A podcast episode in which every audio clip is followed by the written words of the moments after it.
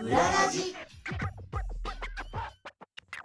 お世話になっております藤井聖堂ですお世話になっております武藤優子ですこの番組は様々な業界のちょっと変わったお仕事珍しいお仕事に関わっている方をゲストにお迎えしてその世界の裏側や裏話裏方さんのことを覗き見しようというラジオですはいえっと、私も昔からいっぱいいろんな番組書いてまして、えー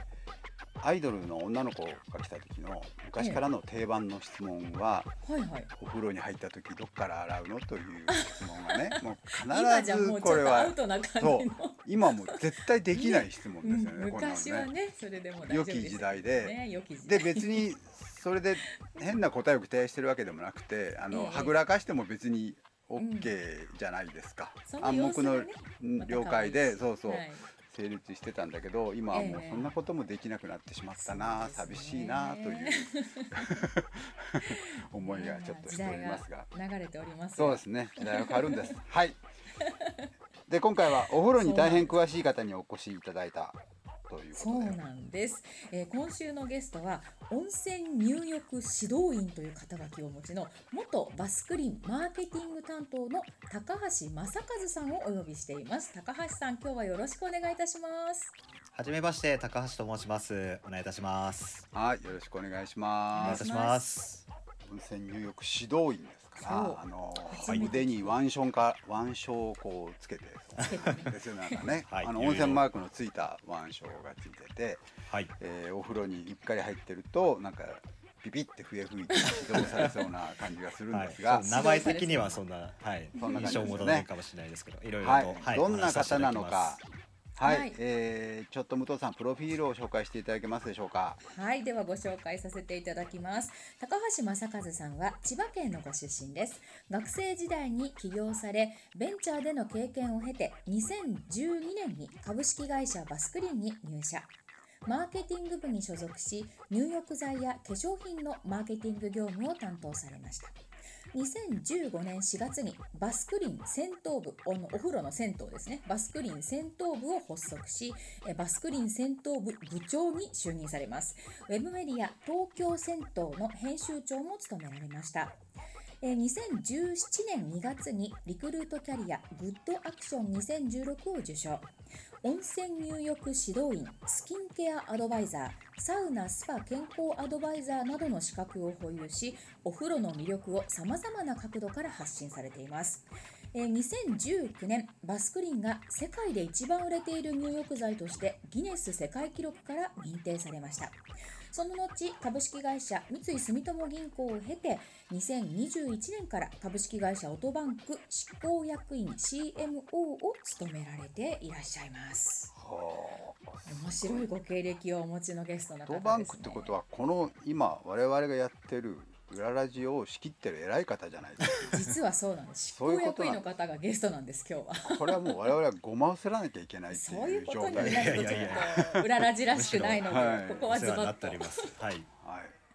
えっ、と、まあ非常に多彩なねプロフィールで伺いたいことがいっぱいあるんですが、まあはい今回はね、お風呂についてってことなんで当然バスクリーンのねお話が中心になるんでしょうが。はい、そのその前にベンチャー学生起業したっていうの、うん起業家したっていうのはがちょっと気になったんですけど、どんな会社だったんですかね、ええあ、じゃあ、ちょっと簡単にだけですが。はあのい、学生時代にですね、文部科学省からちょっと助成金をいただけるおうプロジェクトがありまして、まあ、うん何かというと、うん今でこそなんか地方創生とかそういう言葉ってあるじゃないですか。ありますおーね。はいはい、その当時はまだそういう言葉がなかったんですけど、まあ、うんその走りとしてですね、いろんな地方のえー魅力をこの都内で発信するみたいなこのうんち地方 PR みたいな事業をたた立ち上げさせていただいてで私の場合だと神奈川県の三浦市というあのはいマグロとか大根とかはい有名な、大根ですね。は。はいい、あそこのアンテナショップをですねえー東京の神田でやらせていただくような、そうへいーう、はい、事業をやらせていただいたんですよ。えー学生あまあ学生が起業したけど起業としてはふ普通のそのビジネスってことですよね。そうですね。ねだからそこの店舗で例えば物産品を売ったりですとかではいはいはい売り上げを立ててという形ですね。今銀座にいっぱいね各県のアンテナショップとかいっぱいありますけども、まあああんなようなもののあそう走でりすみねたいな感じあですか。そうその走りみたいな。であー三浦市版のそう少し学生がやるちょっとミニ店舗みたいななの感じで、でね、学生がやってるからちょっと面白いんじゃないのだし、あとその三浦市みたいななんていうの市単位ってあんまりないですもんね今もね。そうですねねう、うんん割と県単位そうそう県うん大きなくくりになってなしんまとうか、から県とまかあ、はありますけども、そうそうありますよねなるほどあの小さいとこはなかなかこう動けないですよね予算とかもないでしょうからね。うんえでもなんで千葉県ご出身で三浦市をクそロうでーズすアよップさなれんたんで、ですかあこれちょっと大学がですねこういった、うん、えー呼びかけをしてくれてですねで手を挙げてくれたのが三浦市だったという経緯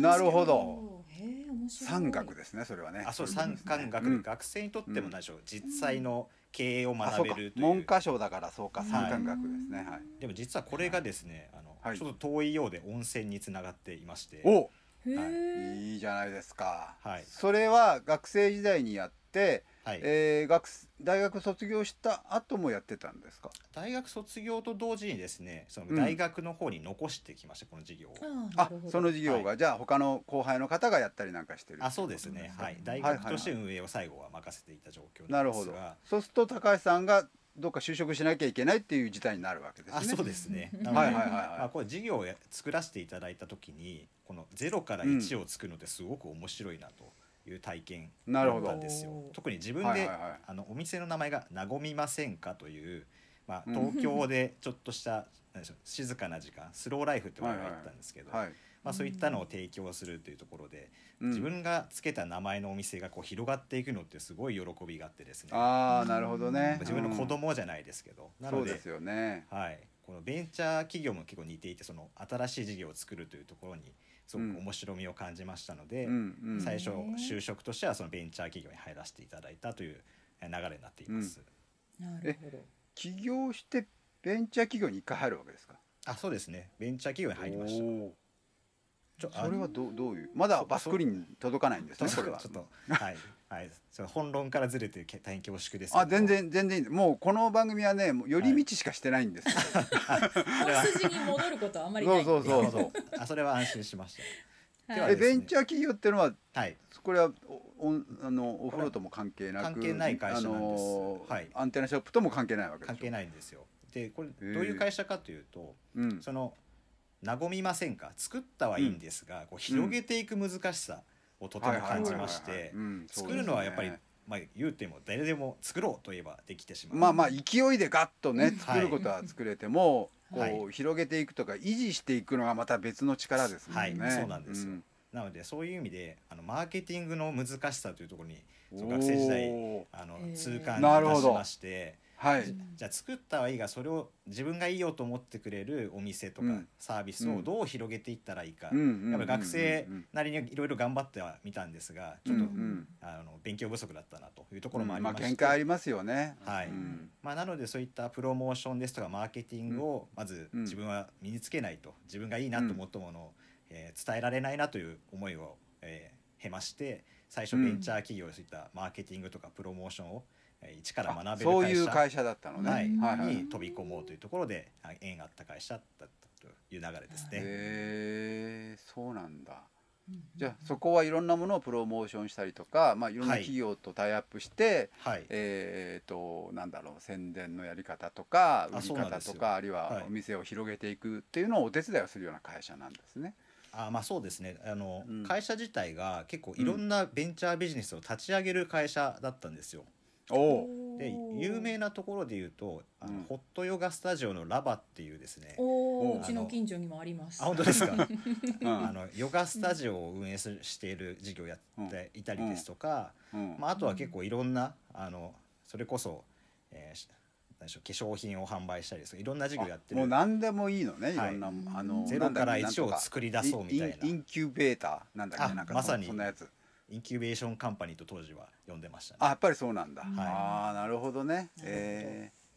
でそこで結構4年間ぐらいみっちりあのプーロモーションとはともいううそのれはあれですねその社会人の1年目の、まあはい学生時代は学生まあ所詮学生じゃないですかやっぱりちょっとね、はいあの緩いところはありますけども社会人の厳しさの勉強はそのベンチャー企業で学んだということですね。そうですね、んもう例えばレイアウト一つとってもこううんユーザーさんへの伝わり方は違うですとか、まあリアルにね、キあャッのチコピーのこのお金ね、はい、作り方次第でもこうメッセージで全然反響が違うとかそういうのもそうですよね学ばせていただきましたね。お金動いてもうそれで生活していかなきゃいけないわけですからね全員がね、あそうですそういうことでね。持すっよてるものは大きいです。はい。ね、うん、でこのベンチャーの経験が結構大きかったんですが、うんうんうんまあ4年ぐらいそれで結構うん学ばせていただいた中で、うん結構ベンチャー企業なんでこの何でしょう働いて無理される方も結構多いんですよ。もうあーのめり込んでしまって、なるほどはいはいはいでそれで会社の中で結構体崩される方とかすごく、おーたまに散見されましてで僕なるもほど社会人2年目の時ちょっとうっと来てしまって会あそうですか会社2週間ぐらいちょっとお休みいただいたとかもあっはいはいたくはらいいなんですけど、はいなんかその時にですねこのうん0から1を作る喜びで入ってきたものの、うんうんやっぱり言うても体が資本なんだなといううのんうんうんうんにすごく実感しまして、はいなのでそういった志のある方をなんか健康からこう守れることが、実は本当は原点なんじゃないかなという思いをおうすごうくん当時、えーまあ、こう実感したというのがあってはでいすうね、んではいその時に実はバスクリーンという会社からちょっと声をかけていただいて、うんおうであバスクリーンという会社はそうけん入浴剤は確かに温泉とかあの売ってるものの、有名ですよねはいえーそれではなくてその健康を提供してる会社なのかというところで自分が腹落ちをしまして、うんなるほどお風呂温泉を経経由してこうのん健康を提供していると。なるそほこどで温泉の力みたいなところに関心を持って入社に至ったというのがきっかけなんですよ。なるほど面ね白い。これはあれだね自分がちょっとまあ肉体的精神的にはもいちょっとくたびれてる時じゃなきゃ心が動かなかったかもしれませんね、ひょっとしたらあね。そうかもしれないですね。うもん、そうですようね。んうん、やっぱり神様はちゃんと用意してくれるんでてるんです よ。いきなりね、お前バスクリーンどうだって神様が言っても、あの、はいこいつはちょっと興味を持たないだろう。実感がないとうんね、やっぱり。ちょっとちょうどいいタイミングでこう出会わせてくれたんでしちょうょうね。どいい温度温度でお湯加減温度本当だあさすがに。 入れさせていもたうだきねまし、た。あおの上手ですバスクリーン広報の方だからね、な、なもう何かにつけて温泉に絡めてやるんでしょうけどもね、そういう芸風で多分、はいそういう芸風でやらせていただきゲイじゃない。芸人さんみたいになっちゃう。そうすでねバスクリーンに入ったとうんそういうことですかそうなんはい。へえ。裏ラジとはいえはい。別にまあバスクリーンって、まあ、我々ねさっきもちょっとあの武藤さんと話してたけど我々は子供の頃は津村順天堂あそうそうです。よね。といはう名前の会社が出してるバスクリーンとはいいう入浴そうなんで剤すだというイメージでしたけれども、い。あちょいっつの間にかね、会社の名前に変わってたっていう。とはい。ちょっとそこもじゃあちょっとお伝えさせていただくとですね。もともとおっしゃる通り、ちょっと歴史が古い会社でして、うん、明治26年1893年創業のうんまだちょっと覚えてるのは、うんはい、津村順天堂という会社にそのルーツがございましてですよね漢方とかはでいすよねもともと漢方薬を扱ってた会社なんでですすよよね今もありますもんね今漢も、方は薬いね、ございます、うん売っでてますよえねっと、漢方薬作った会社なんですが当時ですね、うんうんそのまあ、漢方薬ってあのいわゆる薬草ですね薬草,、うん薬草まあ、根っこをこう乾燥させて、うんそれをせんこう潰してうん薬にするみたいなうんところの製造した会社なんですが、うんどうしてもですね薬にする工程で残りかすって出てきてしまうんですよ。ああ、なるほおおーなるほなんどか今でいうもったいないというかて鉄腕ダッシュもったさいんなの,、いですよねあの0円食堂の余っちゃう、うんあの余っ食た材もみたいのなで料理作りましょうみたいなはい感じですねうんど。でおからみたいな立ち位置ですね。あまさにそうでおすからですねおからかもともとすごい薬草ですごくいい成分のなんですけど、うんまあうんあまり端が出てきてしまうとでそれを、まあ、持って帰った社員がいましてこうあまりにもったいないななるほとどでそれをお湯に入れたらすごく体が温まったり湿疹が治ったというところうんうんでうんうんえーまあこう入浴剤というものをこう開発しようという形で津村順天堂が、まあ、漢方薬と、えー入浴剤を作り始めたと薬いうの湯がまずみたいなあ薬湯という言葉ねまさにねはい昔の言い方だと当時その中上糖というその、えーはいはい漢方薬があったんですけ中ど、上とよく聞きましたうん中中上と薬湯という形であの発売させていたあだいーたんですそうよ。え それは何津村順天堂がやるまで薬草で薬湯を作ろうみたいなことはなかったなかったんですよよね。はい。ああそうなんだへへえだから日本初の入浴剤が津村順天堂が作ったその薬湯という形なんですよ。あへーそうなんだそんなの思いつきそうなのにね江戸時代でもねえなんかねあーそうなんです ね今となってはそんな気もしますけど、その時はじゃあもう斬新なアイデアですね。そうですね。そうでで、すねこれをですね、あの聞きつけた、あの銭湯さんがですね、えーぜひ売ってくれ、ぜひお売風呂っ屋てさんくれですと、ねははいいお風呂屋さんですね。うんまあ当時まだ家に家庭にお風呂っていうのがあまりない時代だったんで、うんうんもう家にないものですから、こう銭湯さんがうき、んうんこう耳を、えー見つけまして、うんうんぜひうちに売ってくれという形そりでゃ銭そうだね湯でこう広がったのが、この漢方薬と入浴剤事業が2つあの広がったという経緯なるほどになっていそうまいうすことかはい今もあれだよねスーパー銭湯とか行くとなんかこうすごい薬湯みたいな浴槽があったりしますもんねなんかねありますねうんああいう感じですねきっとはいなねるほど。うんで時代は時を経てそれが家に、うんあのうんお風呂ができる時代になっ自て宅から、ね内風呂の時はい、代になってはいうんなのでバスあの津村順天堂としても、まあうんプロ向けの入浴剤、えー、と銭湯向け入浴剤だけではなくって、んうん個人うんのご自宅用のも作ろうという形でできたのがこう、まあ、バスクリーンであるとかこういった家用の入浴剤という形というへーなっていったと流れが、はい、ございましてなので津村順天堂としては、まあ、漢方薬とうんえー日用品の2つの事業がえー主でやっていたんですけども、はいまあ、いろんはな理由があってですね例えば漢方薬は医薬品の薬事法であったり、うんうんうん日用品だと医薬部外品という薬事法であっいたはいり、はいはい少しずつですね一緒にやっていくとルール上難しかったりですとか、まあ、社内的にいろんな事情があったのがございまして。うん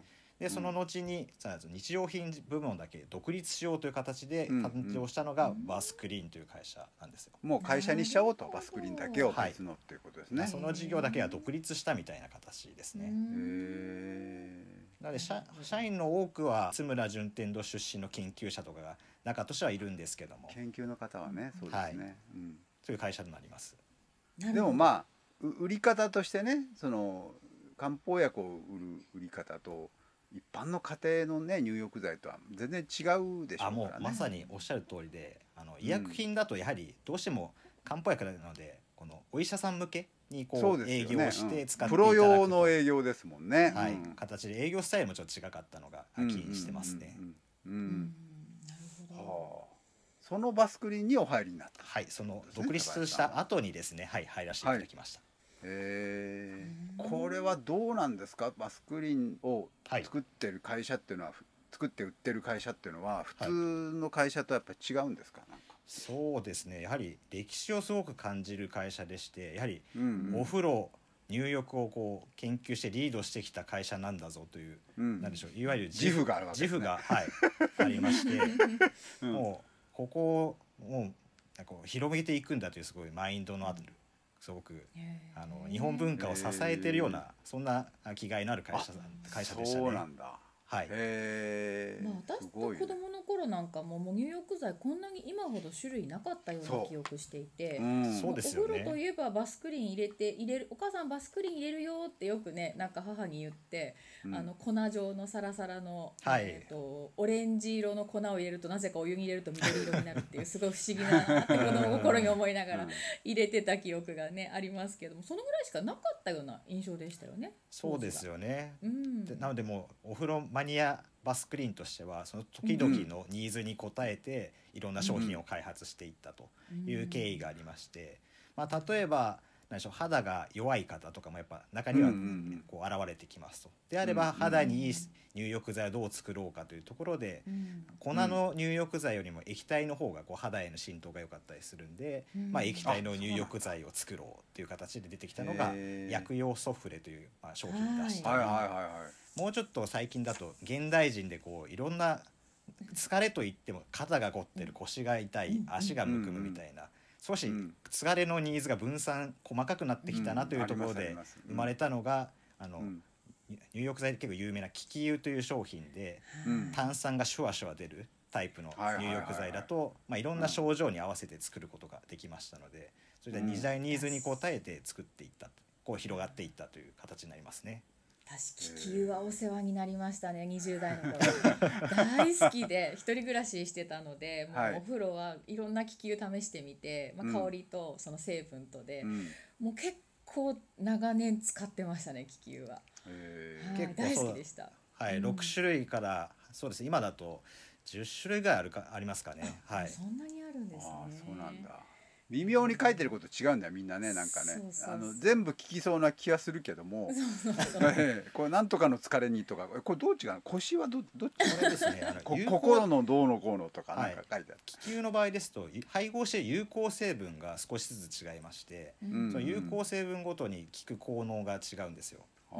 まあ、例えば肌にこう湿疹にいいものってですですとこう、うんえ炎症を防ぐ有効成分を入れていたりですとか、えうんこの体を温めたいという時でしたらこの活性させるうん有効成分を入れたりですとか、うんまあ、そういった違いで表現する効能効果も変えてましたえね。わかんないあのパッケージの絵が書いてあるじゃないですか、はいいはいはいろんなの中に入ってるものの、えー朝鮮人参の絵が一番大きいのを選ぶことにして る すごい面白いこだわり。多分これが効くんだろうなと思って確かに聞きそうですね朝鮮高人参。高麗人参ですよね。はい。そう高麗人参やねあのそうう、ん一番大きく書いてるのはいっぱい入ってんだろうなとか思いながらこちらに面高白い麗高麗人参もちょっと豆知識があってはいあのいわゆる高麗人参って2種類実はあるんですよ。うんでへおうこれ多分やってるのバスクリン社ぐらいだと思うんですけど、うんあのいわゆる薬草を作ってる農家さんとあ直接契約してこの調達するんですが、うんあのいわゆる世に出るその漢方薬のその高麗人参というのは成形されたこう整った、いわゆる人参スーパーでいうとこう綺麗な人参が届くはい。のが一般的なんですけど。そうなんだ本当はうんこの人参ってこうひげが下の方生えてるじゃないですか。いいいうんうんあうひげのん、部なん分か変な形になってるのがよくありますありよまね、すよ絵ねで見ると、はいうん本当はこのひげの部分ってすごくそのえこの効能の薬薬効効果としてはたくさん入ってるんですよ。ええあ落としちゃいけない。ないんだじゃあ本当はそうなんですよ。でもバスクリーン社は結構こういったマニアックなところにも気づく会社でして、はい、漢方の会社ですからね、はい元はね、だからはこのい、このひげがついてる部分の、うんあの高麗人参だけをくださいという形ーへで契約をしへて、まあ、一般的にこの表現としては、まあ、高麗人参が入ってますぐらいしか言えないんですけど、うんこうのん、中身は実はそういったこのひげ付き違うのんだ高麗人参を入れてたりとかそれでもパッケージ変えた方がいいねひげついてま高す麗人参かっこひげ付いいきとかっかこいい。 はいその方が絶対買う方あうんこれひげ付きだぜみたいな買いますもん、はいまあ、なのでちょっと分かる人には伝えようということであのバスクにこう定期販売みたいなのもしてましてこのうんうん配送をしてる商品もあるんですよ毎月届くみたいな。えー、そうなんだ。えー知らかったそうなんだからそこにはちょっとそういった温泉豆知識みたいな本を入れさせていただいて、うこのひげ付けの人参はこうですよみたいなこともあの話させていただきましたね。なるほど面白いじゃあ今度買う時僕絵を見てひげが付いてる絵を選ぶようにしますよ大きさだけじゃ なくそうそうあこの絵はちゃんとひげが描かれてるからこれだなと思ってあ正式名で言うと「細根細かいね」と言って「細根付き人参」と我々は呼んでたんですけど大根付きねて。なるほどうららじっぽい内容になってきましたね。面白い。まあそういう今知らなねいまあでも話がいっぱいあの、はい高橋さんは広報の方ですから、ええその専門の方に伺った話を今おっしゃってくれてると思うんですけども、ええはい、それのもうマジで研究したりとかすんごいこだわってる人がいっぱいいらっしゃるわけでしょ会社の中にまはあね。本当そうですねいことはいそうですよね。そんなこだわらなくてもいいのにってとこにこだわりますもんねそういう方々だけはいやね。本当そうなんですよあの本当に社内に博士号を持った博士たちがですね本当にいっぱいいまして、ゴロゴロ、はい、そういった今の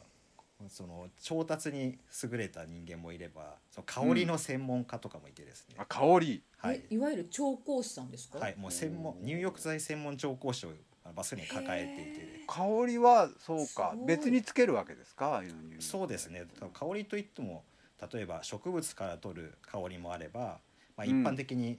香料会社さんから買う香りもあったりして、はいはいはいはい。その香り一言で言ってもいろいろこだわりようがあると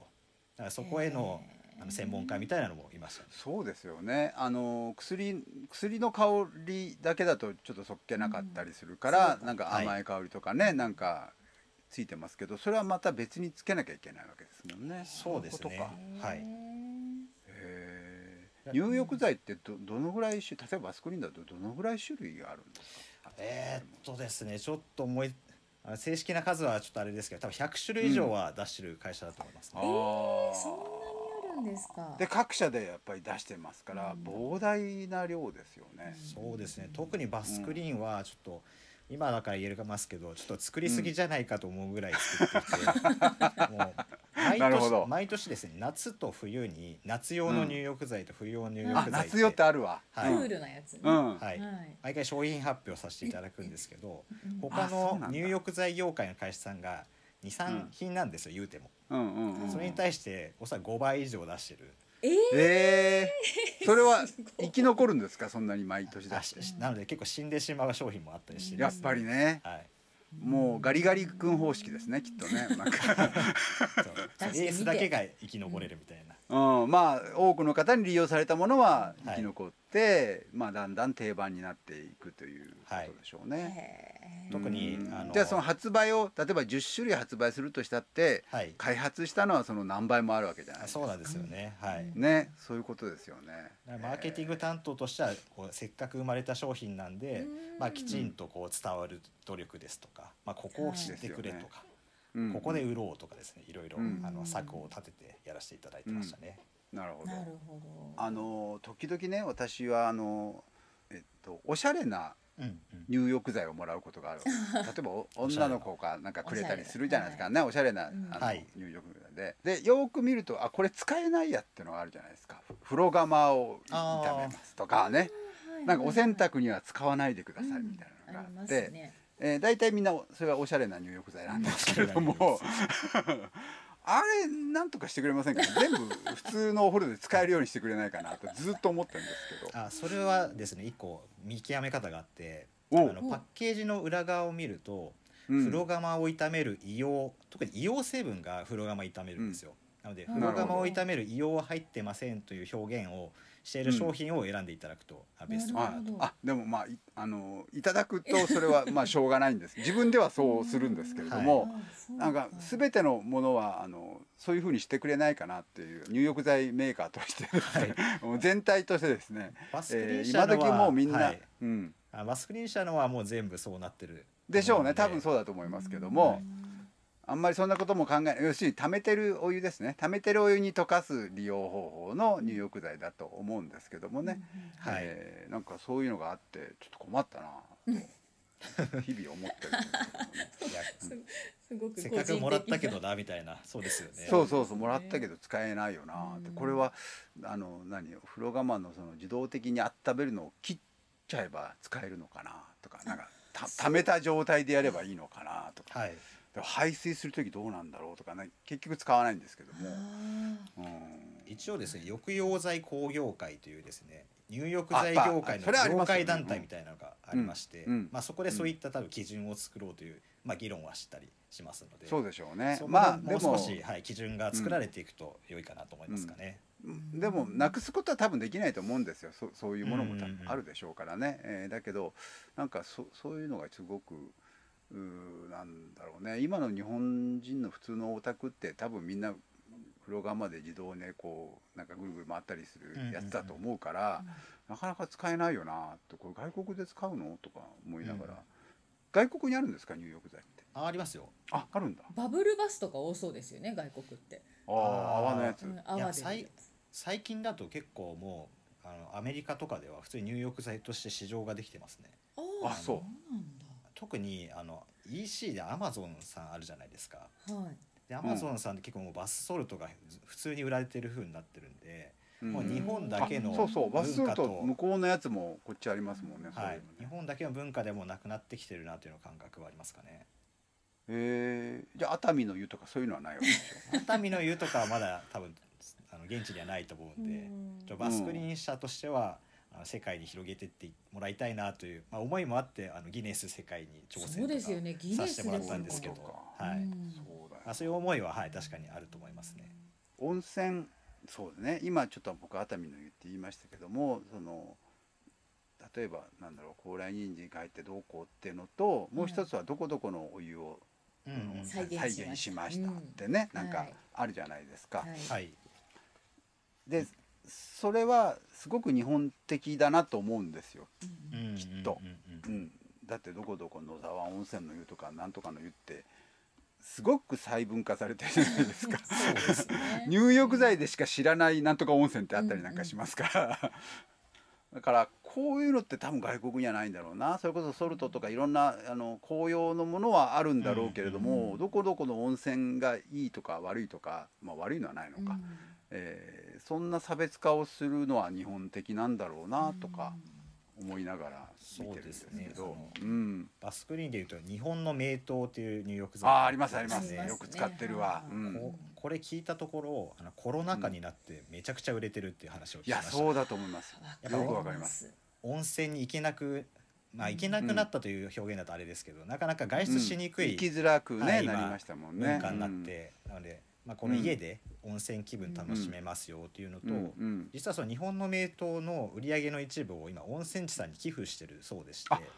そうなんだやっぱり苦しい温泉地さんやっぱりいっぱいあの出てきいてるやあるでしょうね、うん聞いてるので、うんまあ、バスクリーンとしては、まあ、同じ同業の仲間としてですね、うんそういっうんた素敵取り組みもさされてるというふうに聞いてますね。うんう、うんんなるほどうんそしたらですねあの、まあ、だいぶすごいバスクリーンのことが分かって私嬉しいんですけども、はいえーもう一回プロフィール見ると温泉入浴指導員っていうそのうがそお待うそうちなそんう、ですはい、えー次回その温泉入浴を、まあ、オンラインですけども指導していただきたいなとぜひあぜひあのプロの指導員に正しい温泉の入り方なんかを教えていただきたいなと思います。はい、はい、よろしくお願いします。ということで、今回のゲストさんは、温泉入浴指導員、元バスクリーンマーケティング担当の高橋正和さんでした。え番組のご感想は、ツイッターで、ハッシュタグ、うららじをつけて、ぜひつぶやいてください。では、この続きはまた次回です。お楽しみに。